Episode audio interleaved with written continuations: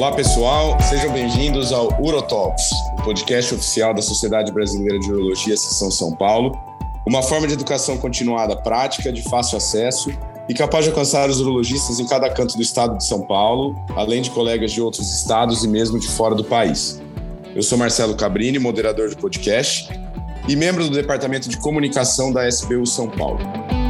No episódio de hoje, que contamos com o apoio da APSE, abordaremos a litíase renal, que é um dos temas mais comuns em nosso dia a dia de consultório, com o tema Manejo Clínico da Litíase Urinária. E para discutirmos sobre essa conduta tão importante, mas que muitas vezes não é adotada e que, quando adotada, por vezes não é seguida, a gente vai tentar extrair o máximo possível de três grandes especialistas da área e com grande eh, experiência no tema.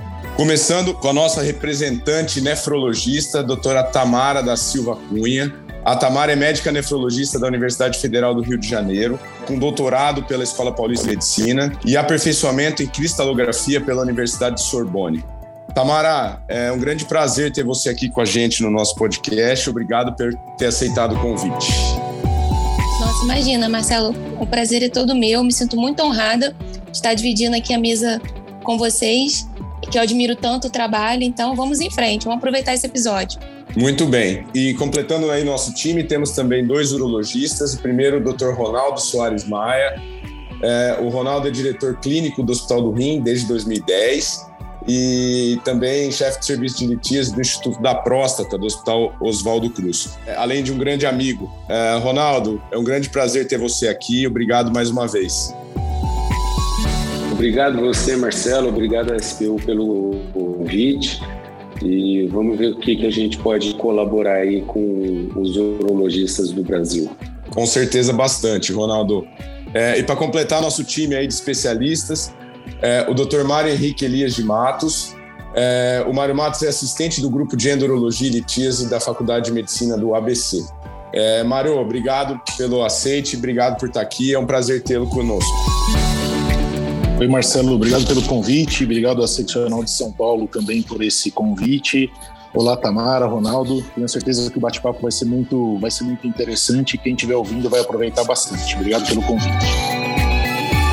Muito bem, pessoal. Bom, é, esse tema de tratamento clínico da litíase urinária, ele é um tema é, bastante amplo, né? E é importante lembrar que esse tema é, ele tem o tratamento clínico, ele tem como objetivo tanto por vezes tratar cálculos já formados de forma clínica, como também com a ideia de terapia preventiva, né, que visa impedir um paciente que já teve cálculo de ter uma recorrência futura, mas também prevenir o crescimento de cálculos renais que já existem e que por vezes não têm indicação de tratamento cirúrgico naquele momento. É, e essa ideia de tratamento clínico ela, é, ela, é super abrangente, porque ela vai, ela vai envolver desde mudanças de estilo de vida até terapias medicamentosas é, e certamente a combinação de tudo isso. É, mas antes da gente começar a discutir diretamente o tema é, do que fazer com determinados tipos de cálculo, é, eu sempre gosto de iniciar a nossa discussão com algo mais conceitual é, e aí eu já queria passar a bola para a nossa especialista nefrologista, para a doutora Tamara.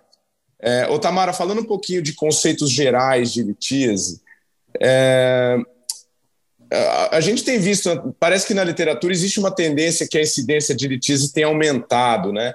Queria que você comentasse um pouquinho sobre isso e sobre também a questão da prevalência entre, entre gêneros. É, tem havido uma mudança nisso nos últimos anos? Queria que você comentasse um pouquinho isso para a gente, por favor. Parece que mais do que a mudança na, na incidência, vamos botar aí do, da última da última publicação de 2018 que revisa essa frequência, a gente consegue ver aquele aumento da incidência da década de 80 né, em direção aos anos 2000 você sai de uma prevalência de litíase em torno de 4% da população e hoje em torno de 10% da população. Esse dado é um dado que muita gente já conhece, sabe que é uma doença que afeta mesmo essa frequência da, da população mundial, mas para mim o dado que mais chama atenção é esse que você mencionou. É como que a, a diferença entre a frequência dos sexos é diferente ao longo dos anos. Então, os homens, eles é, tem uma tendência, né? nessa última publicação ficou demonstrado que a frequência no sexo masculino É, não mudou muito do, dos, dos, últimos pares de anos, olhando aqui para trás, os, os anos mais recentes, porém a frequência nas mulheres aumentou muito. Então, os homens ficaram em torno de 10 a 11% e as mulheres saem de um 5, 6% e se equiparam à frequência dos homens. Então, hoje, a frequência de litíase em homens e mulheres, ela é semelhante, segundo essa revisão. E isso é muito interessante, porque não faz muito tempo que todos nós comentávamos que era uma, uma doença dois para um, né? Cada dois homens, uma mulher, já teve tempo de dizer até três para um. E não seria um dado compatível com a realidade se a gente ainda falasse isso. Então, hoje, a gente deveria falar um para um, é, estaríamos mais atualizados, digamos assim. Ô, ô Tamara, só para já aproveitar você, é, você atribui isso a, exatamente a quê? Assim? Você acha que existe uma relação disso com estilo de vida, com aumento de obesidade, síndrome metabólica, mais alguma coisa relacionada a isso? Sim, a principal hipótese é essa mesma. A principal hipótese é que homens e mulheres passaram a compartilhar de mesmos fatores de risco, o que talvez na década de 80 não fosse uma realidade. Talvez eles tivessem estilos de vida e movimentações na sociedade um pouco diferentes. E a partir do momento que isso se torna mais próximo, os fatores de risco, risco também se aproximam. Então, ao compartilharem um estilo de vida semelhante e com isso ganho de peso, com isso as mudanças do estilo de vida relacionadas a, a esse estilo de vida comum aos dois, ambos passam a ter a manifestação na mesma frequência. Eu acho que isso explica, vamos dizer, essa aproximação das frequências, mas eu não acho que a gente deva esquecer que ainda assim existem muitas diferenças entre cálculos renais em homens e mulheres. Então, mulheres têm um pH urinário um pouco mais alto, as mulheres têm mais infecção do trato urinário, é, é, os homens tendem a ter mais problemas com ácido úrico. Então, assim, não daria para a gente dizer que o problema ficou exatamente igual, mas sim que os fatores de risco chegaram, os fatores de risco que respondem pela maioria das formações de cálculo se aproximaram de ambos os sexos. Eu acho extremamente relevante que a gente tenha conversado sobre isso no início, porque isso vai ter um impacto direto também nas mudanças de estilo de vida que certamente vocês vão recomendar que os pacientes tenham, né? É, afinal de contas, está é, tá, tá muito ligado mesmo essa, essa, é, essa mudança de hábitos é, da população com essa, essa possível incidência aumentada de, de cálculos. Legal. O, o Ronaldo, é, de uma maneira geral, quando você tem é, pacientes com cálculo, é, muito comum dos pacientes perguntarem, né? Ah, você quer mandar o cálculo? Você vai mandar o cálculo para análise? Não vai mandar o cálculo para análise? É, e o que a gente percebe é que muitos urologistas não creem muito nisso, ou não, não têm o hábito de enviar, é, ficam descrentes muitas vezes com os resultados. Eu queria saber de você, assim, na sua prática, é, você manda para todo mundo análise de cálculo ou não? Na verdade, não, Cabrini, porque não adianta eu, eu analisar o cálculo sem analisar o paciente. Né? A Tamara vai confirmar isso para mim. Então, eu sempre digo para os pacientes que nós temos fatores é, formadores de cálculo e temos inibidores de cálculo. Então, não adianta eu saber se o cálculo é de oxalato de cálcio, fosfato de cálcio, é, ácido úrico. O ácido úrico até adianta, mas a gente já sabe pela característica dele. Então, eu, às vezes eu falo para o paciente, olha, eu posso até pedir para te satisfazer, mas eu acho que o mais importante é fazer o perfil metabólico do paciente, principalmente aqueles pacientes que são recorrentes, né? Então, como lá no Hospital do Rim, por exemplo, nós temos especialistas lá, nefrologistas, né, formado pela ITA, pelo falecido Nestor Shore. Então, eles têm várias pesquisas, vários estudos em relação à formação de cálculo. E eu aprendi isso com eles durante a minha, a minha formação, que eu estou lá no hospital desde quando foi inaugurado. Então, nós temos uma, uma experiência muito grande na, na pesquisa clínica do paciente, não na análise do cálculo. Não, legal. É, o, o Mário, eu queria ouvir sua opinião também a respeito. É, afinal de contas, acho que não existe um consenso absoluto em relação a isso. E eu, é, eu sempre gosto de ouvir a opinião de cada um de vocês que são especialistas na área, para que a gente tenha pontos de vistas aí, eventualmente diferentes até, né? Eu, eu, eu, partilho, acho que parcialmente aí essas impressões do Ronaldo, né? Eu acabei meio que aprendendo e talvez um pouco estimulado até pelo compartilhamento aí de experiência da Tamara e a tecnologia que ela acabou trazendo para conseguir avaliar os cálculos, eu acabei mudando um pouco o meu conceito, sabe? Eu acho assim, sempre que possível, né, sempre que possível, eu peço sim para o paciente tentar analisar o cálculo dele, usando uma metodologia que seja uma metodologia bacana, e no caso aqui, o ideal é usar a espectroscopia com infravermelho. A gente sabe que não é legal você macerar o cálculo e fazer aquela análise que geralmente os laboratórios fazem. É, eu acho que essa análise ela está muito, ela tá muito relacionada a, a erro de diagnóstico, 70, 80% das vezes, o que a avaliação mais simplista ali do macerado, né, aquela avaliação química do cálculo traz para a gente, na verdade é uma informação errada. Então, às vezes, é, é até mais difícil, acho que, da gente trabalhar com uma informação errada do que não ter uma informação. Agora, quando a gente tem a possibilidade de fazer a avaliação, eu acho que ela acaba sendo interessante. Na verdade, eu acho que ela, ela vai trabalhar de modo associado ao estudo metabólico. E em situações bastante específicas, eu acho que o estudo do cálculo acaba sendo interessante. Então, por exemplo, se você fez lá um, se você operou, vamos puxar um pouco para o lado do urologista, a gente operou um cálculo volumoso, um cálculo coraliforme, um cálculo ramificado, que a gente imagina que é um cálculo de infecção. Se a gente manda esse cálculo para a Tamara e a Tamara responde para a gente que esse cálculo não é um cálculo de infecção, muda a maneira de você tratar esse paciente. Talvez você não precise investir numa quimioprofilaxia de supressão muito prolongada, talvez você não precise se preocupar com aqueles pequenos cálculos que restaram depois da sua percutânea. Então, de repente, você faz uma análise do cálculo e antes de ter estudo metabólico, você sabe que é um cálculo de ácido úrico. Poxa, você operou um cálculo de uretério e tem cálculo lá dentro do rim, e talvez você mude a sua ideia. Não vou fazer uma percutânea no cálculo do rim, não. vou alcalinizar essa urina, vou tratar medicamentosamente esse paciente. Ou então a gente sabe que é raro, de repente a Tamara fala um cálculo de fosfato de cálcio. Poxa, a gente começa a pensar naquelas coisas que o urologista geralmente não pensa. Será que esse paciente tem uma acidose tubular renal? Será que ele tem um hiperparatiroidismo primário? Então, não sei, eu, eu acabei meio que, que, me interessando, até acho que um pouco aprendendo a me interessar um pouquinho mais. Eu acho que os estudos eles podem, acho que, se complementar. É claro, não é para todo mundo. A gente sabe que a operadora de saúde não cobre, muitas vezes não reembolsa, nem todo paciente tem condição de fazer o exame. Mas eu, eu acabei mudando um pouquinho o meu conceito. Então, eu tendo meio que até a seguir o que os guidelines europeu e americano fazem, que é sugerir sempre que possível, se você tiver o cálculo na mão, ou o fragmento do cálculo, uh, eu acho que, é, acho que pode trazer bastante informação, informação bacana para a gente até na maneira de conduzir os pacientes. Então, acho que acho que se complementam. O estudo do cálculo e o estudo metabólico, acho que sempre que possível eles são eles são bem-vindos, né? Estudo metabólico talvez a gente venha conversar um pouco mais para frente. Acho que não é para todo mundo, mas enfim, eu acho que essa associação acho que faz uh, o paciente acaba acaba ganhando, ganhando com isso, né? Com certeza, não. É, eu, eu, eu acho que a gente vai abordar a avaliação clínica mais adiante mesmo.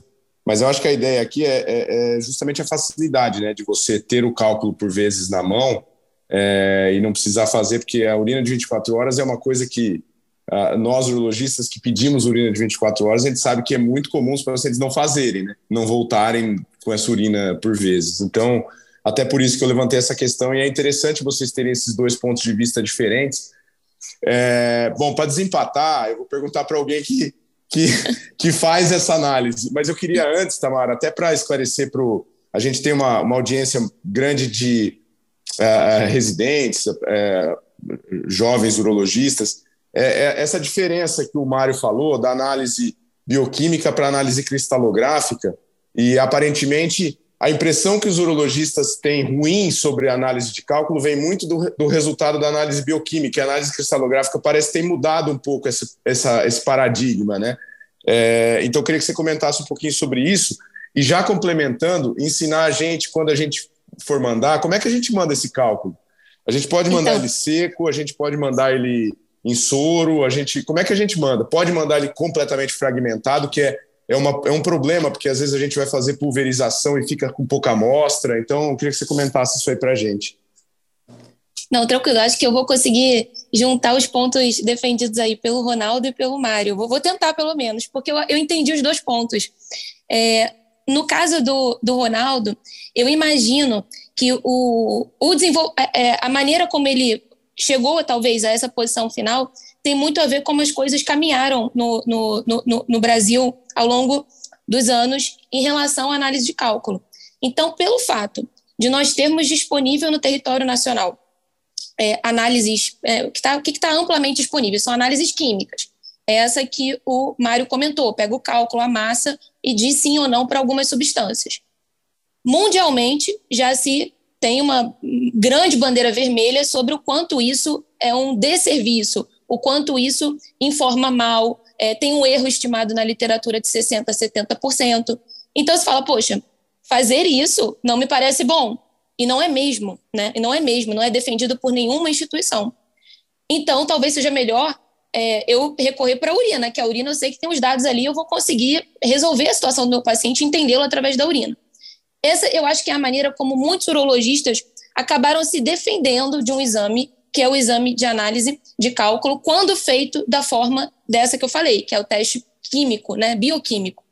Porém, essa não é uma realidade é, para o que nós já temos atualmente. E não é nem atualmente, desde os anos 90, as instituições francesa, americana, espanhola, eles já têm disponível a cristalografia amplamente no território, sendo que é um exame onde você obtém com segurança a composição do cálculo e não cai nesse problema de fazer um exame e ainda ter uma resposta errada. Além disso, comparado ao, ao custo total de fazer uma urina de 24 horas com todos os elementos necessários, o exame de análise de cálculo tem um custo mundial em torno de 50 dólares, o que é inferior ao valor do total né, de fazer uma urina. E para o paciente, também é um exame que não requer todos os pré-requisitos de uma urina de 24 horas, que acaba que o paciente se perde quando vai fazer esse exame e muitas vezes não consegue executar. Então, eu não acho que é uma situação que seria para escolher entre um e o outro. Acho que os dois são extremamente complementares e ao final desse podcast eu tenho certeza que a gente vai estar falando dos dois de uma forma muito unida, entendeu? Porém, eu acho que quando você tem a maneira é, confiável de obter a composição, você vai estar seguindo a recomendação, que é o que o Mário falou, as recomendações, as diretrizes americana e europeia recomendam isso é, como primeiro passo na avaliação de um paciente com cálculo renal, mesmo que ele não seja recorrente, o que significa que todo paciente no primeiro episódio poderia se beneficiar da análise. Eles falam, mas se beneficiar como? Será que a urina não me beneficia mais?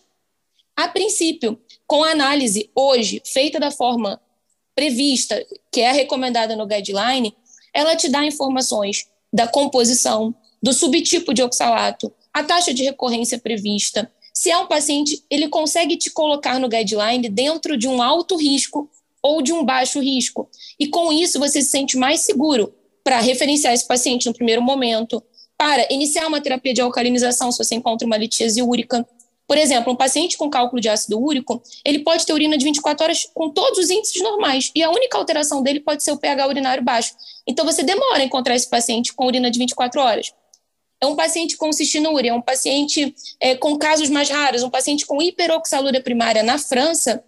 O primeiro passo para você rastrear esse paciente é ver qual a estrutura do oxalato de cálcio que está ali. Se tiver uma determinada cor, estrutura e organização, você já nicha esse paciente para um teste genético. Essa situação já é um pouco mais rara, mas, por exemplo, litíase úrica hoje já compõe quase 20% dos casos.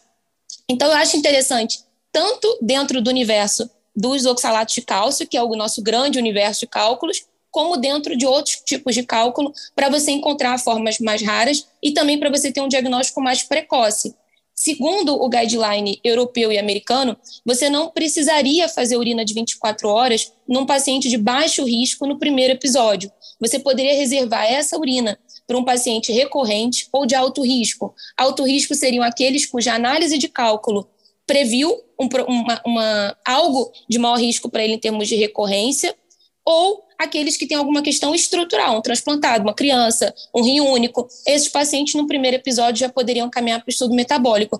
Então, eu acho que a gente poderia tentar ir nos ajustando conforme a cristalografia está se tornando mais disponível aqui e aceitar mais esse método é, como o primeiro passo, né, como já está previsto nessas outras instituições, a partir do momento que a gente consegue também sair desse, desse, desse teste bioquímico que tanto nos atrapalhou e acabou nos levando a ficar muito aqui no Brasil, é, olhando para a urina de 24 horas como a nossa única opção na avaliação de paciente com litíase renal. Maravilha, Tamara. E só, só uma dúvida em relação a, a, ao envio do cálculo.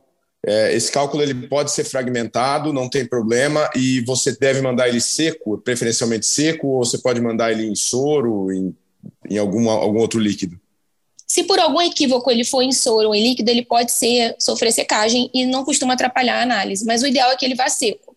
o fato dele estar fragmentado é, é como a maioria das amostras chegam em todo mundo, porque são provenientes de cirurgia. Então, é claro, o cálculo inteiro ele é uma informação mais completa, digamos. Porém, um cálculo fragmentado, muitas vezes você extrai as informações necessárias. Então, ele não é perfeito, mas ele é suficientemente bom. Então, é recomendado que você analise o fragmento se você não tiver a amostra íntegra.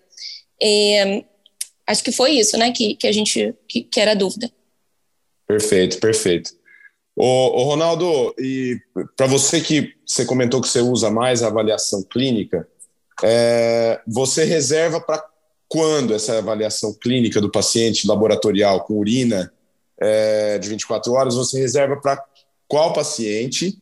Normalmente, qual que é o seu foco nessa urina de 24 horas? E eu queria que você complementasse falando se você avalia alguma coisa do sangue também junto. Sim, né? na verdade, assim, Cabrini, eu encaminho meus pacientes para o nefrologista. Né? Então, os pacientes que eu opero, que, que têm antecedente de cálculo ou que formou o cálculo, acabo encaminhando para o nefro. Mas o, o, que eu avalio na urina de 24 horas, o pH, conforme a Tamara falou, eu avalio o, o cálcio, o citrato, o sódio, o ácido úrico, o oxalato. Sempre peço uma creatinina para nós avaliarmos, ver se às vezes o paciente coloca água na urina de 24 horas para aumentar o volume não é infrequente isso acontecer. É, eu peço fósforo e magnésio. E também tenho o hábito de pedir cistina. É raro, mas eu já tive pacientes com, com cistinúria. Eu, tenho, eu acompanho alguns pacientes com cistinúria que é muito difícil tratar. A ITA é, apanha, tadinha. A medicação é de fora, a Tamara pode até falar melhor.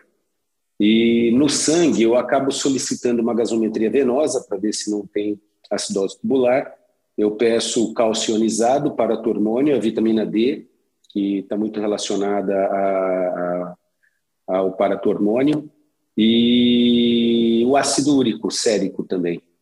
É o, o, que eu tenho pedido. Geralmente eu peço, eu acabo encaminhando para o nefro e nós acompanhamos em conjunto.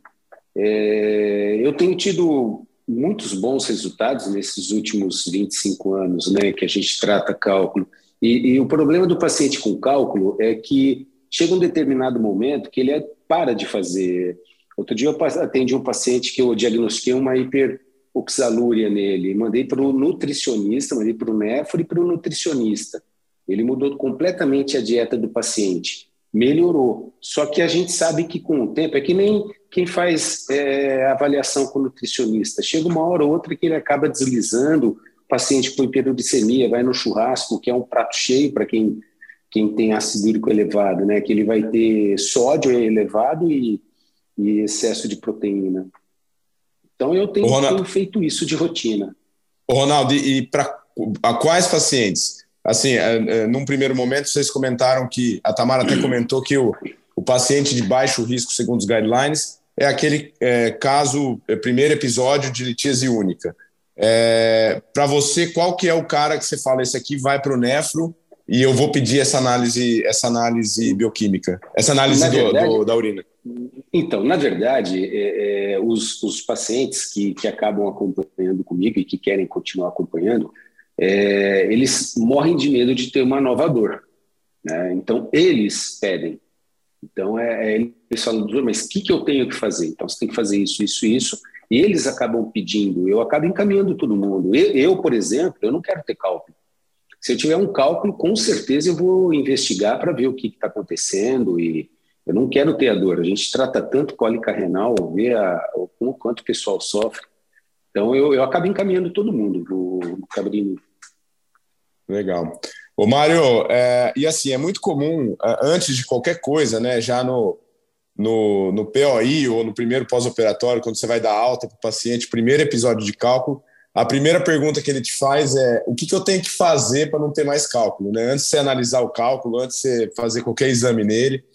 É, e, obviamente, cabe a gente já dar orientações que a gente chama de orientações gerais, né? Ah, isso vale para todo mundo. A gente vai estudar o seu caso especificamente, mas isso vale para todo mundo. Dentre essas orientações gerais, o que, que você passa aí para a gente? É, para a gente, enquanto urologista, é legal conversar com o paciente nesse momento, porque ele está super sensível e louco para, de alguma forma, contribuir com o tratamento preventivo, né? é aquilo que o Ronaldo falou, o paciente que sofre não quer sofrer novamente de jeito nenhum, e talvez esse seja um momento legal para a gente se aproximar do paciente e tentar orientá-lo aí o máximo possível. Como é que eu respondo essa pergunta para os pacientes? Então, eu toco sempre na questão da hidratação e falo para eles que talvez daquilo que a gente possa ensinar, acho que o mais importante é a hidratação. Ah, eu peço para os pacientes se hidratarem de maneira homogênea durante um dia. É, às vezes me perguntam, né, mas qual é o volume que eu preciso atingir ao longo do dia? Eu falo aí mais ou menos uma regra mágica aí de 30 mililitros de líquido por quilo de peso. Então, um sujeito de 70 quilos vai tomar ao longo do dia algo em torno de 2 litros, 2 litros e 100. É claro que aí também vai entrar aquele líquido que vem do alimento, do, das frutas, enfim. Mas aquele paciente que quer alguma coisa mais objetiva, eu oriento dessa forma. Uma maneira indireta é pedir para os pacientes também observarem a frequência de idas ao banheiro, a coloração da urina. Então eu falo para os pacientes, olha, tem que urinar a cada no máximo 3, 4 horas, um volume bacana, com uma coloração mais clarinha possível. Acho que isso também acaba sendo, de certa forma, interessante do ponto de vista prático.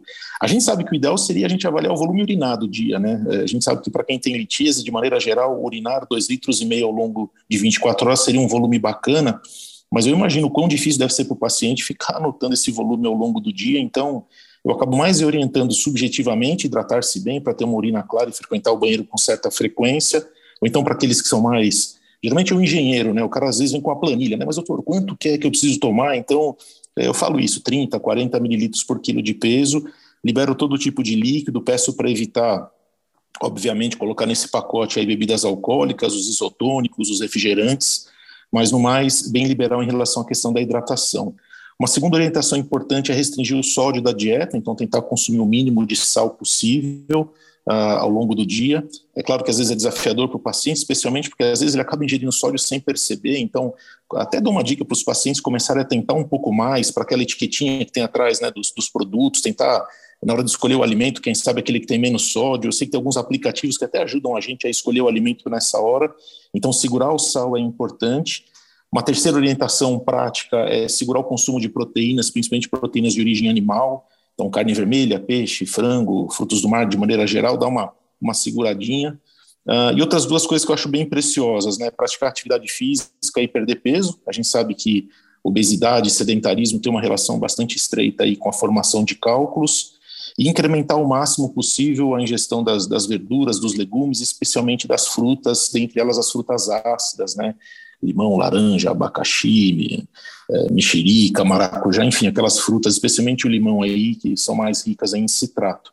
Então, assim, é, é, respondendo a pergunta de ordem, de, de, um jeito bem prático, bem direto, hidratar-se vigorosamente, segurar o sal, não abusar nas proteínas de origem animal, praticar atividade física, perder peso e colocar bastante fruta aí no dia a dia, principalmente as frutas mais ácidas, é assim que eu, que eu oriento os pacientes. É claro que a, a, gente sabe que o ideal é, é, é, é não exagerar no sódio, é 2,3 miligramas por dia de sódio, mas a gente não tem como muitas vezes tabular isso. É, em algumas situações muito excepcionais, eu acabo pedindo para procurar pelo nutricionista, até para ele poder ensinar como o paciente vai fazer esses cálculos e quais são os alimentos que ele pode ingerir.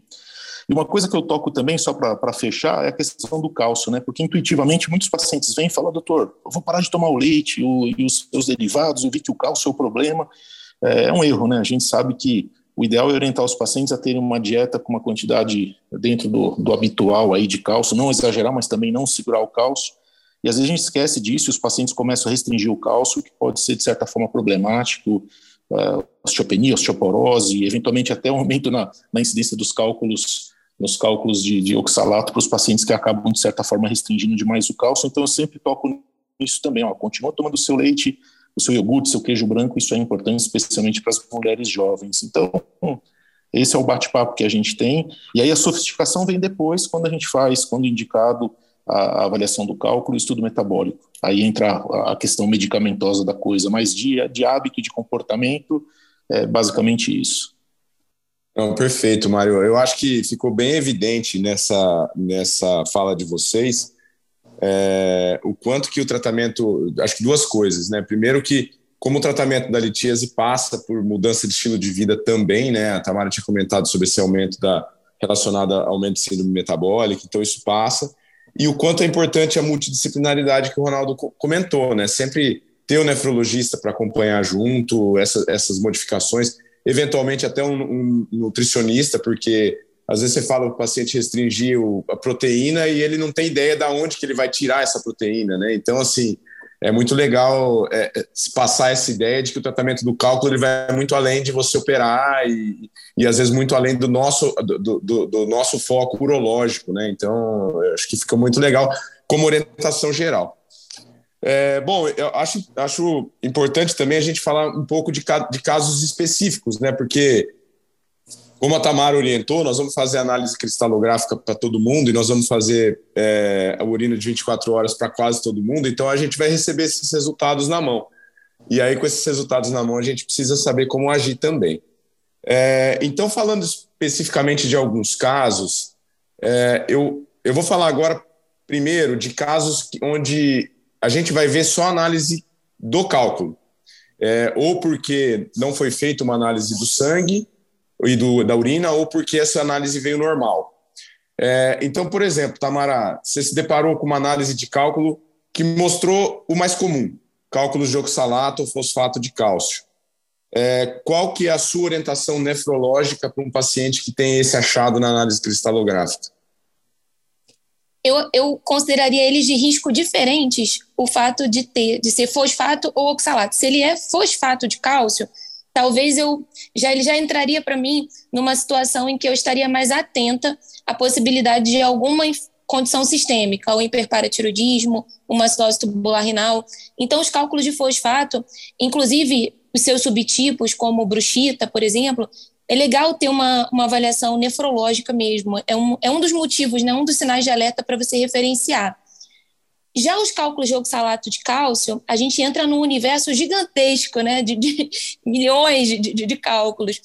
E aí, para a gente ter essa peneira e saber quem tem maior risco e quem tem menor risco dentro desse grupo, daí a gente tem que entender a partir da análise quais dados a análise nos informou. Então, vamos supor que a análise tenha nos informado da situação mais frequente. Aquele cálculo que parece um feijãozinho que vocês veem lá na, é, quando passam por heteroscópio, um pequeno grão de feijão bem marrom, endurecido, super organizado. Quando o laser bate, você vê as camadas perfeitas, né? Aquele cálculo que cresceu lentamente.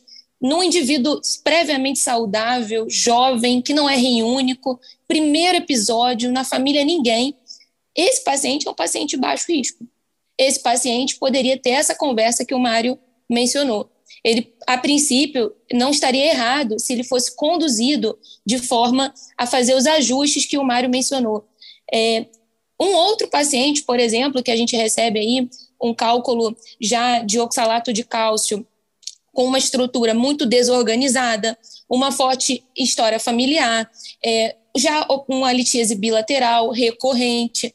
Esse paciente, a gente parte uma urina de 24 horas já nesse momento, né, que ele chegou para nós, nesse ponto, e vale a pena estabelecer com ele, a partir dos resultados da urina, é, como que nós vamos fazer de agora em diante. Então, eu, com os meus pacientes, eu procuro, nessa situação, que é uma situação de maior risco, fazer aquela primeira urina de 24 horas basal, identificar os problemas que apontam ali. É, eu costumo fazer muito parecido com o que o Ronaldo mencionou, os índices que ele mede na urina e no sangue, praticamente idêntico da maneira como eu faço.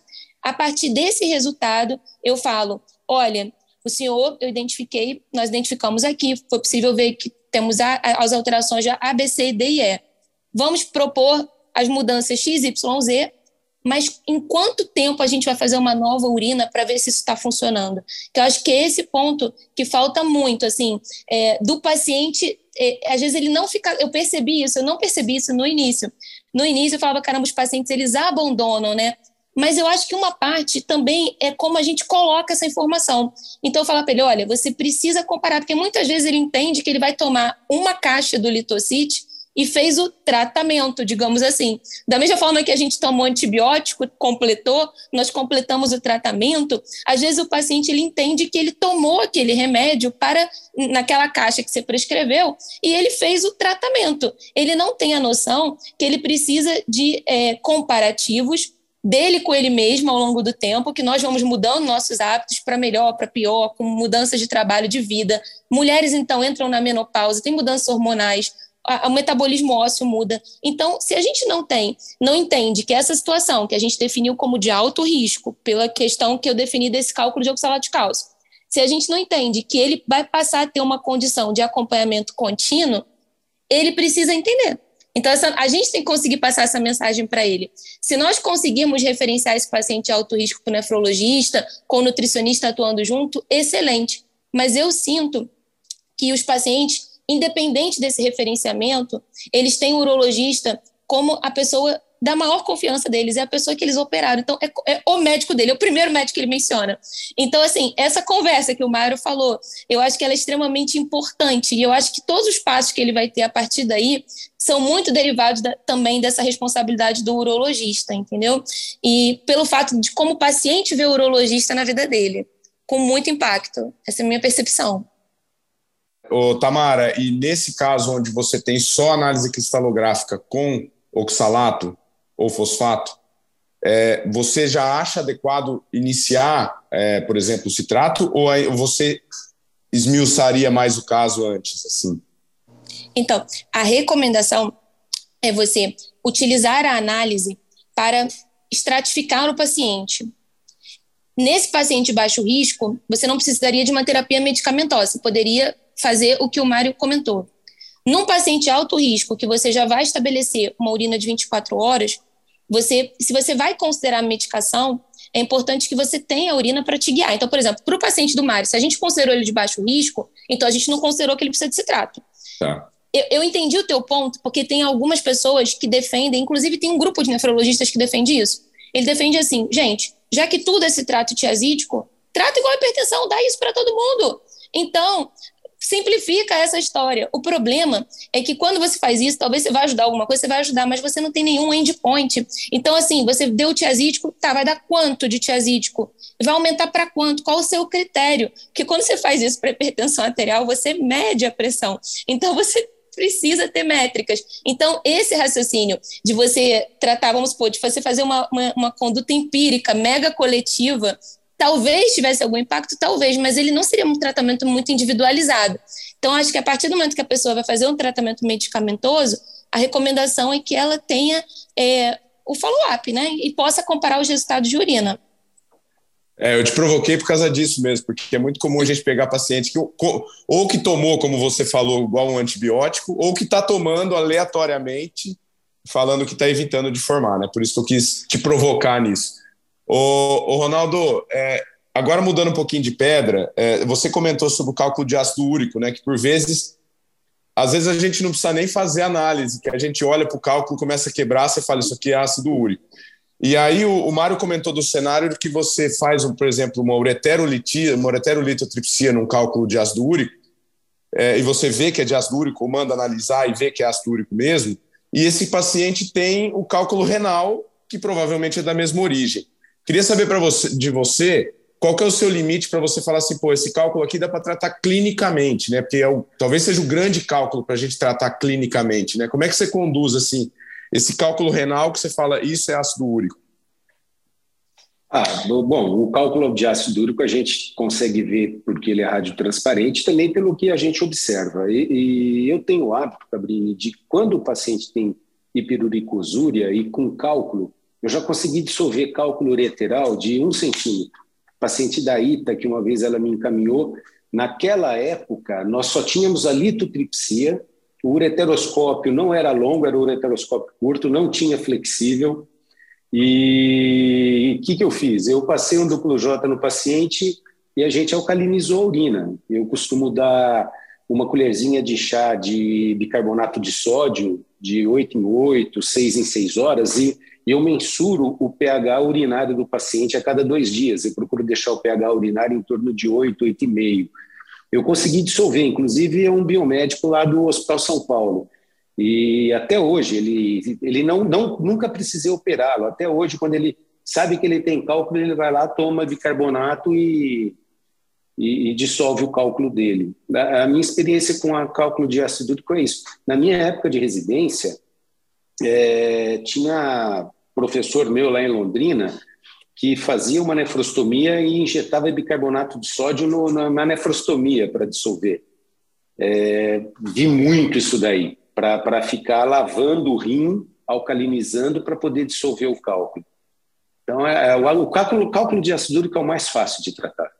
Ronaldo, e você depois, porque a, a Tamara comentou, é, e eu acho isso um ponto importante, porque tem muitos pacientes que formam cálculo de ácido úrico com pH urinário é, alterado, mas sem ter hiperuricosúria, né?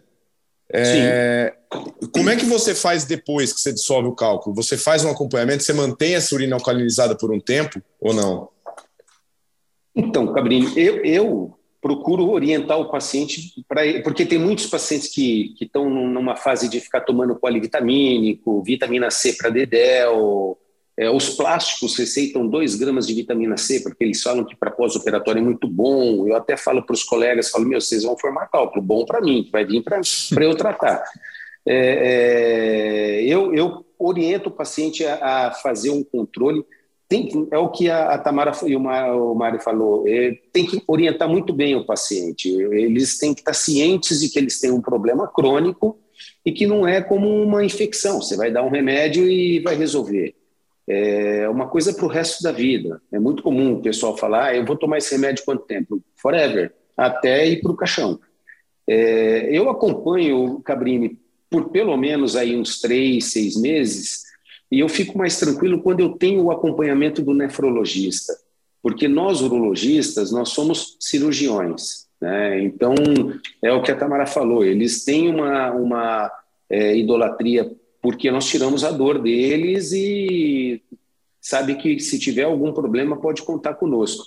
Mas eu acho fundamental tá, ter um clínico acompanhando, porque aí é ele que vai ter uma noção exata disso que você está me perguntando. É, porque eles estudam isso. Nós, urologistas, não estudamos isso.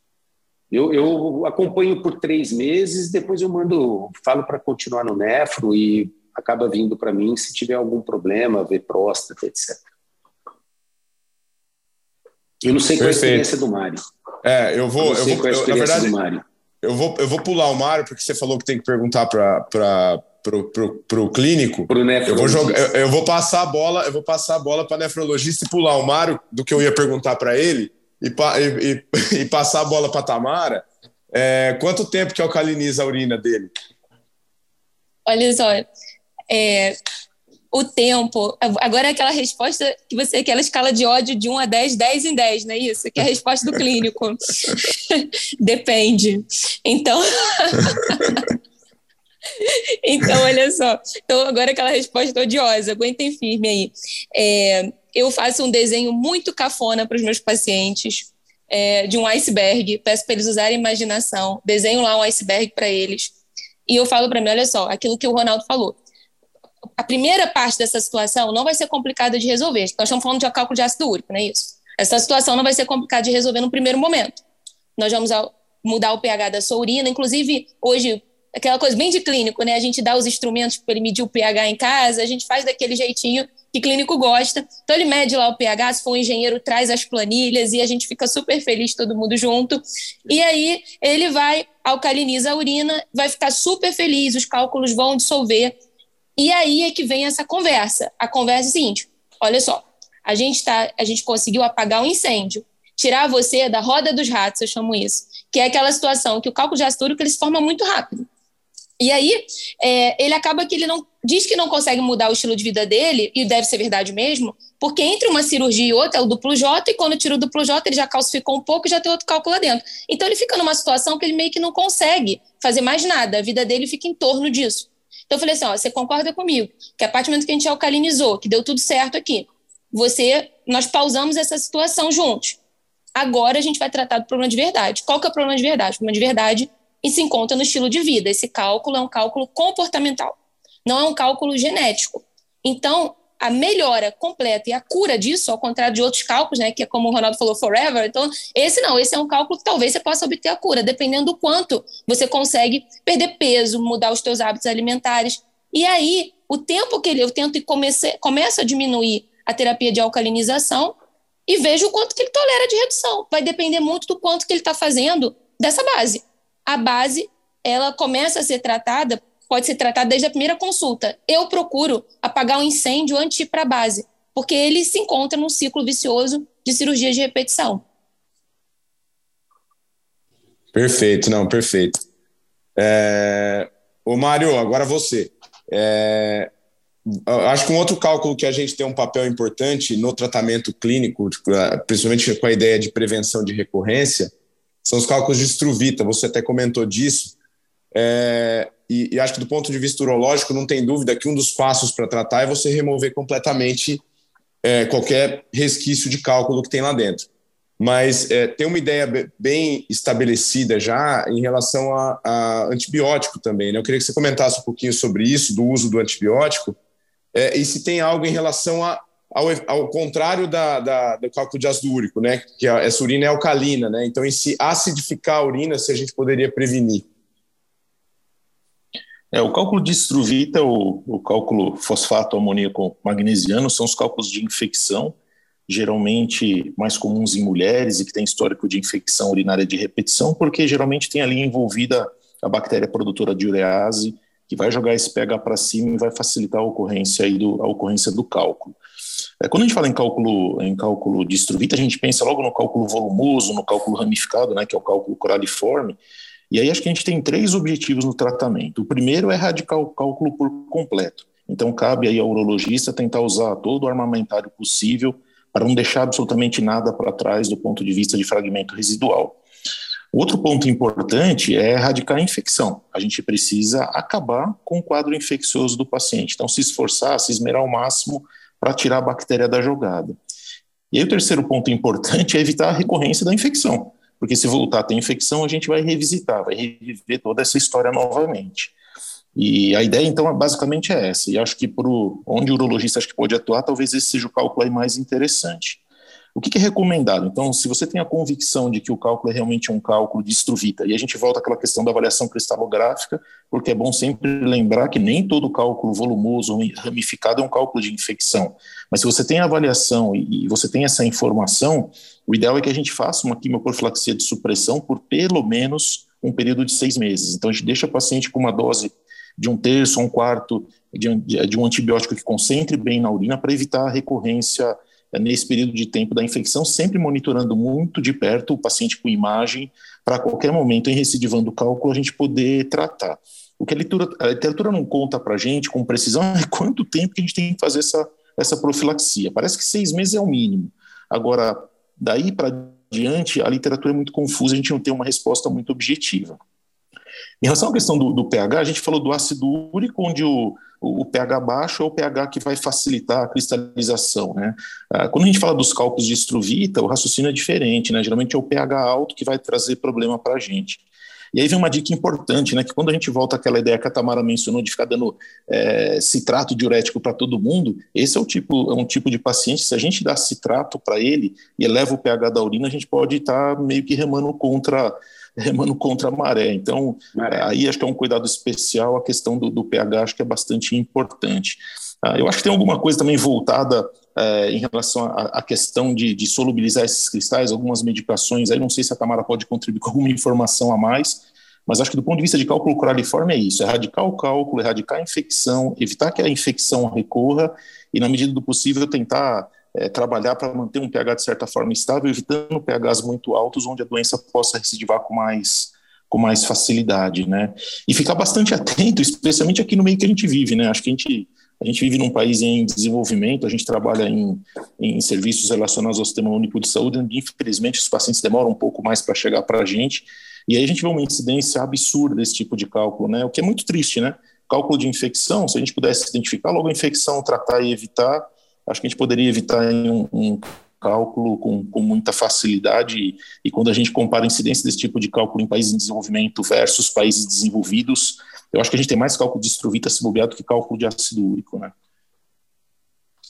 É, e são dois cálculos que têm por característica esse crescimento muito rápido, né? Então, é, o fato dele ser evitável realmente é, é, é muito angustiante, né? A gente não conseguir fazer isso é, por, uma, por um déficit da, da estrutura da saúde, né? Isso é muito complicado.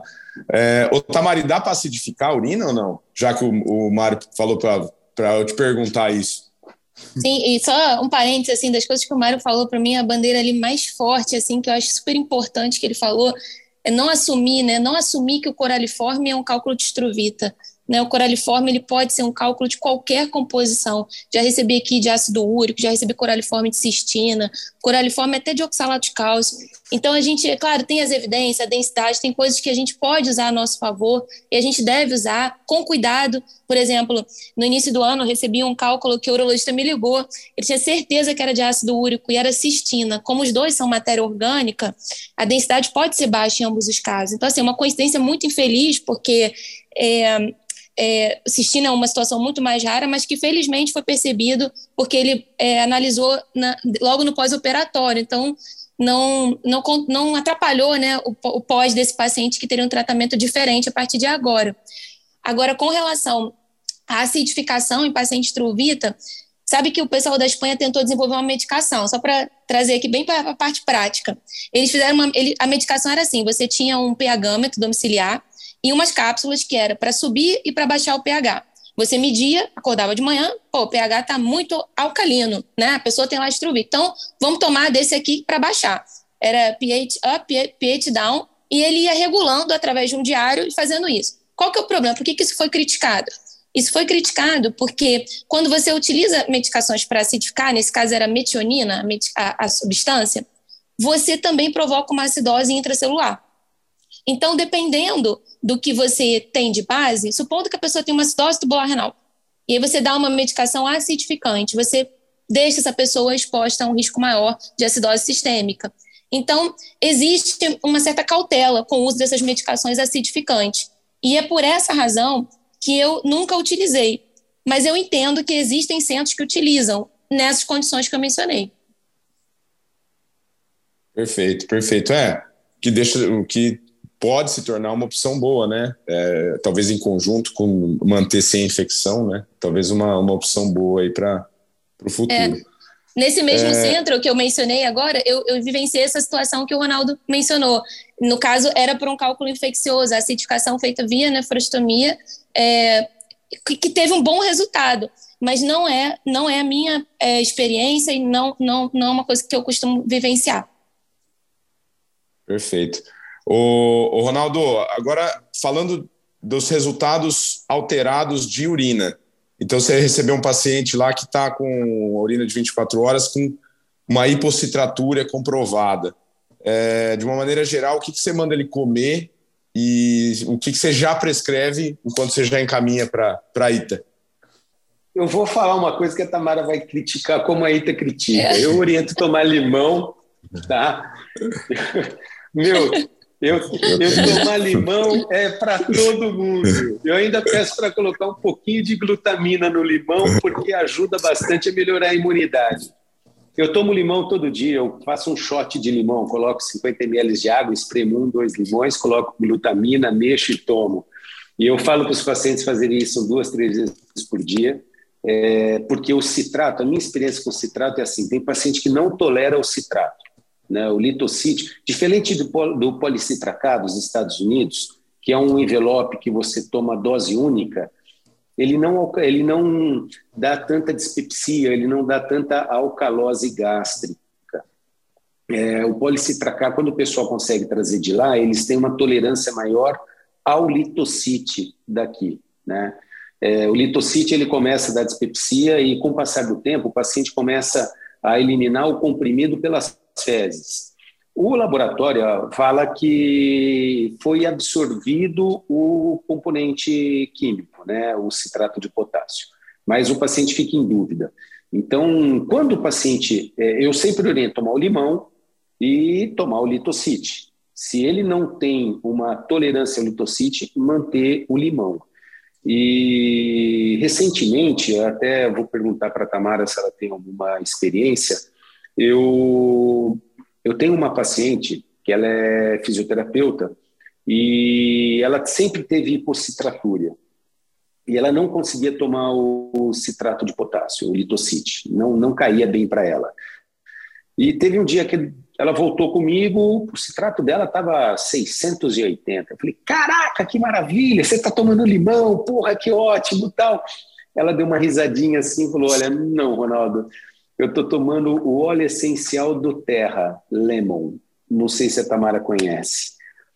É, é uma o, do Terra é uma empresa que faz uh, os óleos essenciais e eles têm um, um óleo essencial específico chamado lemon e ela está tomando a psiroca do lemon. Aí eu não sei se é o lemon ou se é o organismo dela que deu uma uma melhorada, né? Então, eu não, claro que eu não falei para o pessoal começar a tomar, eu vou jogar a bola aí para nefrologista, porque é, é o melhor para que nós temos a fazer. Mas a minha experiência com, com o citrato é esse. Eu peço para não é, evitar, como o Mário já falou, evitar ingerir muita proteína, porque nós sabemos que a proteína vai diminuir a formação do citrato urinário. Né? Então, eu oriento. Daí também o, o, o pH muito, muito baixo pode fazer uma hipocitratura. Como que você faz, Tamara? Ô, ô Tamara, já aproveitando que o Ronaldo passou para você, é, eu, vou, eu vou só fazer um comentário que uhum. é, em cima do que o Ronaldo falou, é, que é uma coisa que a gente vê muito na prática, né? O, o não é fácil de tomar, né? É, muita gente acha que é só prescrever, mas assim, os pacientes têm muita dificuldade de tolerar o Litocity. E a gente tem que lembrar da população também que, como renal crônico, por exemplo, que não, você não pode dar, né? É, e, então, nesses casos, Tamara, como é que você ajuda a gente, urologista aqui? O que, que a gente faz quando não pode dar litocite? Tem alguma opção, além dessa que o Ronaldo falou? Então, aquelas informações assim de, de final de, da reta final do podcast. Eu tomo limão com glutamina. Fique o senhor sabendo, hein? Excelente. Parabéns. Então, então, que rasguemos os diplomas aqui ao final do podcast, mas eu gosto bastante dessa combinação. E, mas no, no que diz respeito a elevar a citratura, teoricamente, vamos lá, vamos para o que seria o teórico, né? Isso, teoricamente, a potência do limão seria menor do que de algumas outras frutas, até não cítricas, já vou falar delas. Porque o limão ele é rico em ácido cítrico e, portanto, ele não tem tanto citrato de potássio, que é a carga alcalina que a gente deseja para gerar o citrato na urina. Então, veja bem, então, é, ele não seria o ideal, embora alguns estudos mostrem uma elevação da citratura com o consumo de limão. Então, assim, eu o que eu falo para meus pacientes, não parece ajudar tanto quanto outras ações, mas atrapalhar definitivamente também não. Então, se está dentro do teu hábito, uma coisa que você gosta consumir frutos é sempre positivo, eu, eu acabo mantendo essa conduta nos meus pacientes quando, quando parte deles, entendeu?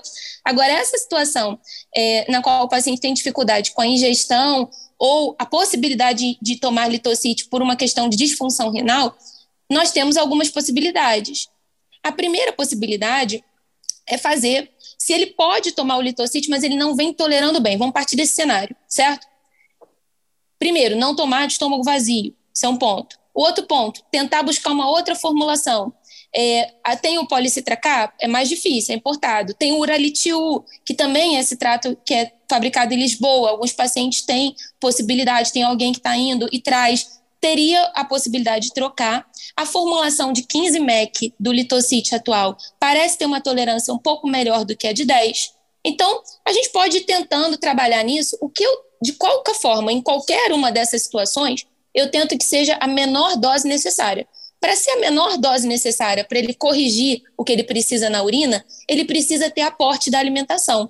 Então, uma alimentação com frutas e legumes acompanhando o protagonismo, mesmo que tenha uma carne, mesmo que tenha outros elementos ali, se ele consome bastante fruta e legume, ele vai aumentar a citratura. Isso é um, um, efeito positivo da dieta dele. Então, eu tento estimular essa alimentação e acabo, às vezes, mencionando algumas frutas que comprovadamente têm o citrato ou seus precursores. Por exemplo, o melão. O melão não é cítrico, mas ele tem malato, que vira bicarbonato e depois citrato. Então, isso tudo pode nos ajudar. Aquele paciente que não pode receber a prescrição de litocite por uma disfunção renal, se você der a ele bicarbonato, em última instância, você vai ter o aumento da citratura. Porque quando você ingere bicarbonato ou qualquer outra carga álcali, você gera uma alcalemia transitória e a maneira como o seu sistema tampão vai agir para manter o seu pH e bicarbonato séricos constantes vai ser excretando citrato. Então, a ingestão de bicarbonato ela aumenta a citratura. Ao ponto ruim é que vem acompanhado de sódio, né? Bicarbonato de sódio. Isso não é desejável num paciente com litise. Mas entre, você deve julgar o que, que ele vai se beneficiar mais. Se ele tem uma hipocitratura importante e tem limitações importantes pelo nível de potássio ou pela disfunção renal, talvez ele seja um paciente elegível para tomar um, pelo menos uma parte do tratamento na forma de bicarbonato. Perfeito. É, o Mário, e falando de outra disfunção agora, é, que seria a hipercalciúria, é, eu queria que você comentasse aí o que, que a gente pode orientar para esses pacientes aí que estão excretando cálcio demais. Primeira coisa que eu falo, porque é intuitivo, eu já comentei isso, é falar para o paciente não restringir a ingestão de cálcio. Então, ter uma dieta normocálcica acaba sendo importante.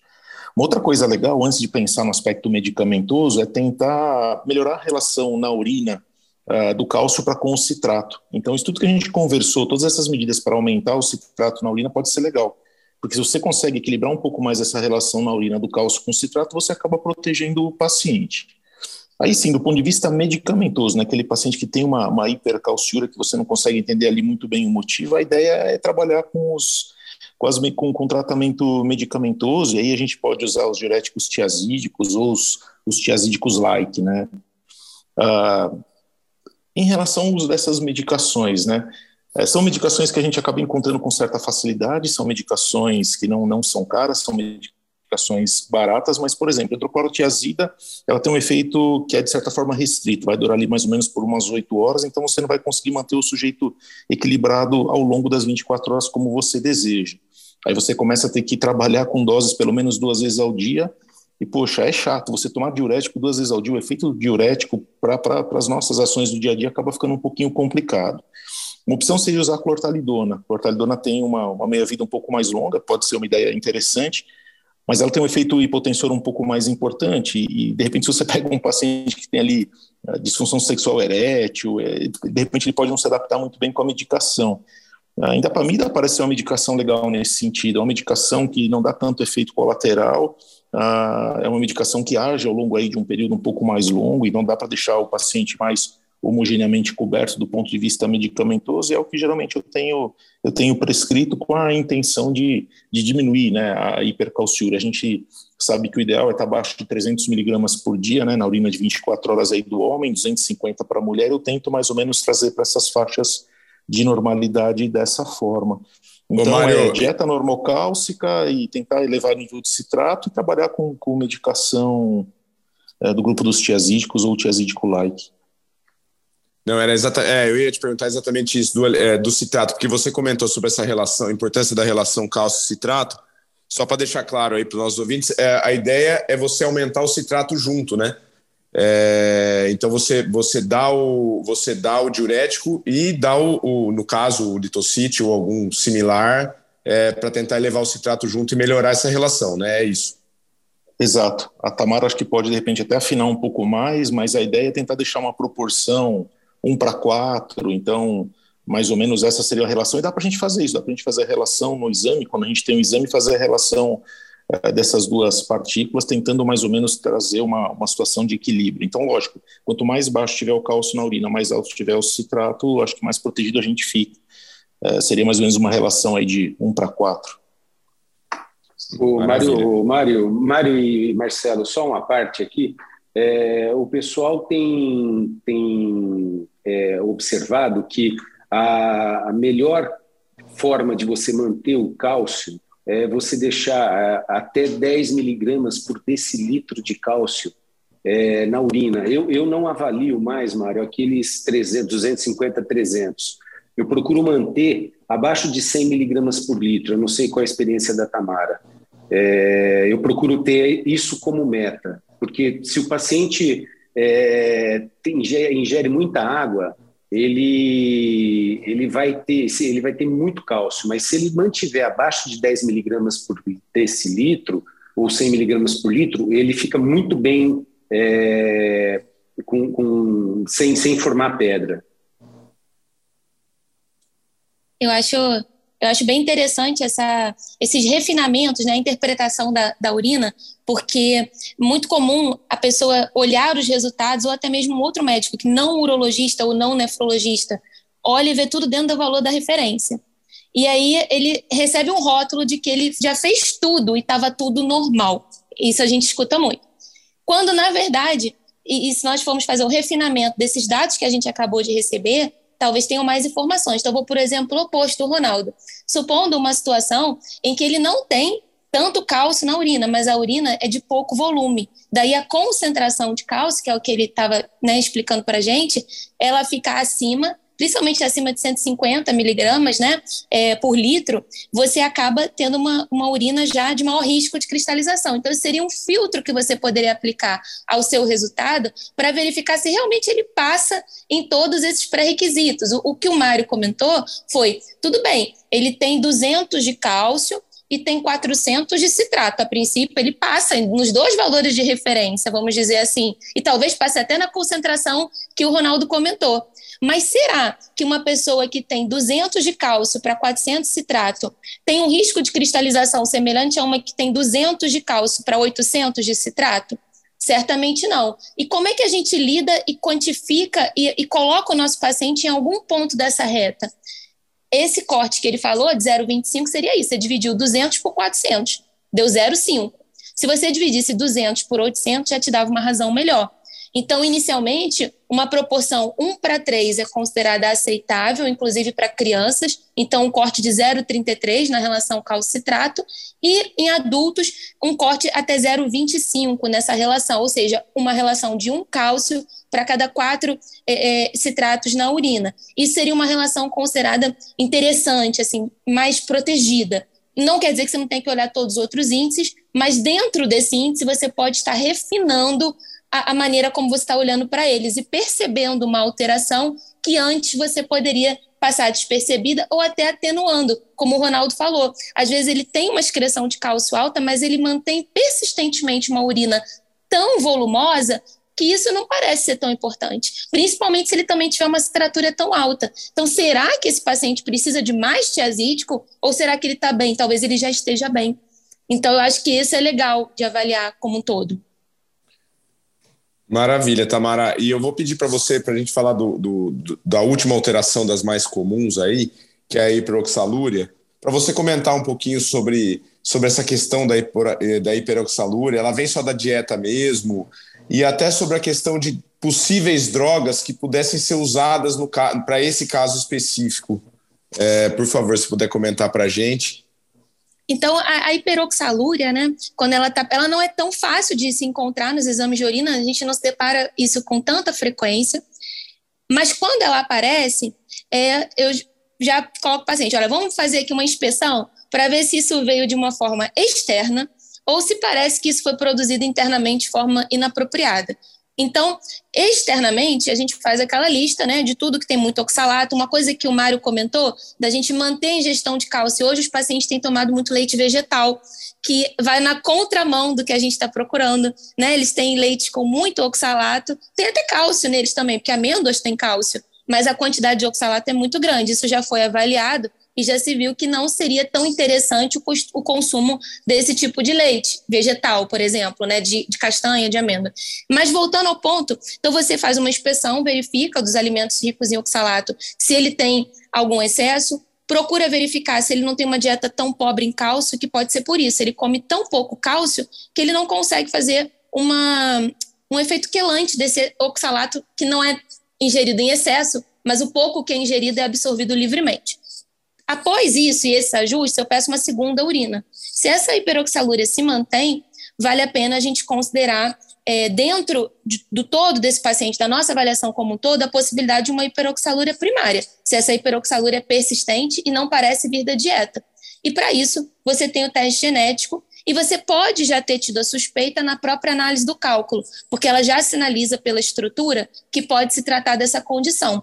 Então, uma condição mais rara, mais uma condição que já traz alguns elementos desde o seu rastreio, tanto através da análise quanto pelo, pela magnitude dessa hiperoxalúria, que você deve é, pensar nisso. Então, um paciente para ser referenciado, um paciente para fazer um teste genético, e no caso da, do novo, dos novos tratamentos propostos, atualmente o que está vindo com muita força são as medicações que poderiam atuar no RNA mensageiro. E essas medicações poderiam atuar a nível hepático, que é onde essa doença se inicia, quando na sua forma genética, e pouparia esse paciente ou adiaria a necessidade de um transplante hepático, que até então foi considerado a primeira linha para tratar esses pacientes. Muito bom. É, bom, uh, o Ronaldo e, Mário, eu queria rapidamente, a gente está chegando no final, está meio sem tempo, mas eu queria. Eu vou por duas situações para vocês. Eu queria rapidamente de vocês, assim, se vocês é, deixam fazer ou não deixam fazer. Para o Ronaldo. Ronaldo, senhora idosa com osteopenia, repondo vitamina D e cálcio, é, com história de cálculo. Pode fazer, não pode fazer? Que que como é que você, você, deixa, você deixa rolar ou não? Eu, faço o perfil metabólico, eu peço urina de 24 horas. Se tiver tudo bem, ela precisa. Ela precisa do cálcio, precisa da vitamina D. Ah, eu procuro deixar a vitamina D dos meus pacientes entre 30 e 40, 50, que a gente sabe que não vai afetar o rim, não vai fazer é, calcificação renal, nada de posição. Então, eu não vejo problema não, viu, Cabrini? Maravilha. E outra situação comum do nosso do consultório, Mário, é, o homem com história de, de de repetição, que adora uma academia e quer tomar creatina e whey. É, você deixa ou não deixa? Acho que a conversa vai mais ou menos no mesmo racional dessa questão da vitamina D, cálcio, osteopenia, osteoporose. Eu tento desaconselhar os pacientes a sobrecarregarem, mas é difícil. Os pacientes eles querem, então o que eu acabo negociando, conversar com quem está dando esse amparo nutricional para tentar alcançar o objetivo com a menor suplementação possível e otimizar grandemente as outras medidas comportamentais. Então, se a gente perde um pouco nessa questão do consumo, a gente tem que dar aquele, aquela otimizada nas medidas outras do ponto de vista comportamental. Eu não sei como é que é a relação de vocês com os pacientes quando essa pergunta é feita, mas invariavelmente eu acabo perdendo, eles acabam fazendo uso. E mesmo aqueles que me dizem que não fazem, eu tenho certeza que continuam tomando essa sensação que eu tenho. Isso é igual usar testosterona. Você tenta tirar, mas Exatamente. o cara não quer tirar. Muito bom. Acho que uma mensagem que fica aqui, né, gente, é, principalmente em relação a, essas medica a esses perfis metabólicos alterados e que a gente trata com medicação, vai muito na linha do que a Tamara falou, do tratar por um propósito e seguir esse tratamento. Então, acho que é importante destacar que as urinas de 24 horas sejam repetidas, né, depois que a gente começa a fazer o tratamento, para fazer para ver se precisa ajustar a dose, se o, o tratamento está sendo bem realizado e não que esses pacientes simplesmente sumam. Ô Tamari, para finalizar com você, é, eu queria entrar num ponto que acho que é mais uma perspectiva talvez futura, mas é, a gente tem aquela ideia de que cálculo é genético, cálculo é porque é, veio de alguém da família que tinha, se você cálculo é para quem pode, não é para quem quer. É, e nessa linha eu queria que você comentasse um pouquinho sobre algo novo aí, que é a questão é, da, da avaliação genética dos pacientes com história de litíase, né? Isso ainda é um, um debate, né? Quais são né, os indivíduos que se beneficiam desse teste? Então, atualmente, a gente está sendo, da mesma forma que nos anos 80 e 90, a cristalografia veio para se estabelecer, e, e, e, hoje em dia a gente já entende o papel dela dentro desse cenário, né? Compondo junto com a urina de 24 horas essa avaliação. Agora chegou o momento da gente conseguir enquadrar os testes genéticos como mais um apoio na avaliação desses pacientes. O que não é muito fácil, Marcelo. Por quê? Porque é, se perguntar quem quer, provavelmente todo mundo quer. Você vê que tem testes genéticos para tudo nesse exato momento que a gente está vivendo, 2022. Então, se também tem do cálculo renal, meu Deus, eu também quero, não é isso? A questão é até que ponto isso vai nos ajudar né? Até que ponto isso vai nos confundir. Então, estabelecer os critérios dos pacientes que têm um real benefício dessa informação ainda está sendo feito, a gente está vivendo isso, está acontecendo agora. Então, a princípio, pacientes que têm nefrocalcinose, pacientes com forte histórico familiar, pacientes com a suspeita de uma tubulopatia, pacientes que, é, de, de, nessa situação que a gente viu da, da hiperoxalúria montante, são situações que fica mais, já fala, caramba, realmente, e por que o teste genético prediz? Porque o teste se presta na avaliação de casos monogênicos. Então, essa, essa, esse, essa máxima que você falou da litíase acontecendo e tudo, é a litíase poligênica que circula na família, que a gente não sabe quais são, mas aquela combinação de genes a contribui para isso. E para essa situação, o teste genético, na forma como a gente tem hoje, ele não teria nenhum propósito. Ele tem propósito na busca de doenças monogênicas são em torno de 40 possibilidades de genes é, para essa situação, e existe um painel genético que contempla esses genes, que é um número em torno de 40. e te daria a possibilidade de avaliar todas essas possibilidades. É interessante? É interessante. Mas eu acho que o mais interessante é, é, um, é um desafio para mim é, selecionar na data de hoje os pacientes perfeitos para o teste genético. Alguns são muito óbvios, mas outros não são tão óbvios assim. Por exemplo, um formador de cálculo de bruxita, que é uma coisa rara, recorrente, com uma nefrocalcinose. Tá, vamos fazer. Pode ser uma tubulopatia, mas sem tubeletro, enfim, uma questão mais nefrológica que eu estou colocando. Nem sempre é tão cuspido, assim, e claro, tudo que, que a gente pode oferecer para ele é, de teste genético. Ainda é uma área cujas definições estão vindo agora. E eu acho que a gente deve estar atento a isso para, para apoiar quando o médico que estiver dividindo com a gente o paciente, vamos supor que a gente está dividindo um paciente junto, e eu traga essa possibilidade. Daí a gente receber também o apoio dos urologistas em relação a essa, essa situação que já é uma situação do presente momento, não é uma situação que eu considero do futuro. É algo que eu já faço, por exemplo, para alguns dos meus pacientes.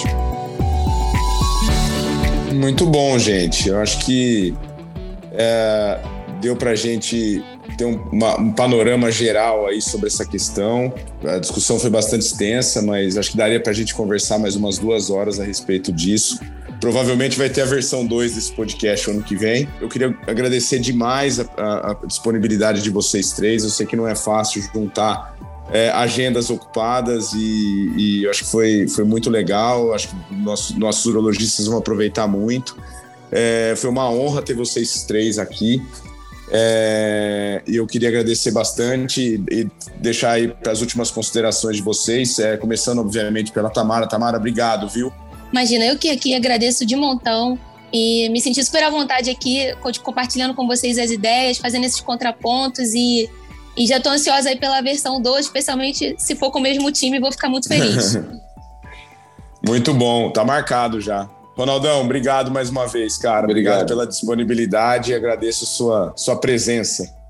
Obrigado você, Cabrini. É um prazer muito, muito grande estar aqui, dividindo aí com a Tamara e com o Mário. E vamos ver agora a, a próxima podcast 2 aí. Muito bem, Marão, obrigado, cara. Obrigado pela presença. Foi uma honra ter você aqui no, no Urotalks, cara. Ô Marcelo, obrigadão aí pela lembrança do meu nome. Espero, eu aprendi bastante, espero que quem tem a oportunidade de ouvir esse, esse nosso bate-papo também possa de alguma forma aplicar um pouco do que a gente conversou aqui na prática diária. Confesso que eu aprendi muito um prazerzão bater papo com você, com a Tamara, com o Ronaldo. Espero aí brevemente poder voltar a reencontrá-los aí em mais um, em mais um bate-papo. Muito legal, obrigado demais aí pelo convite. Você acabou de ouvir mais um episódio do Urotalks, o podcast oficial da Sociedade Brasileira de Urologia, Seção São Paulo. Todas as edições estão disponíveis no nosso site www.sbusp.org.br e também nas nossas plataformas de streaming. Lembrando que esse ano teremos Congresso Paulista de Urologia 2022, de 3 a 6 de setembro. Programe-se, não deixe de comparecer, porque esse tema vai ser exaustivamente discutido lá. Nos veremos no próximo episódio. Até breve.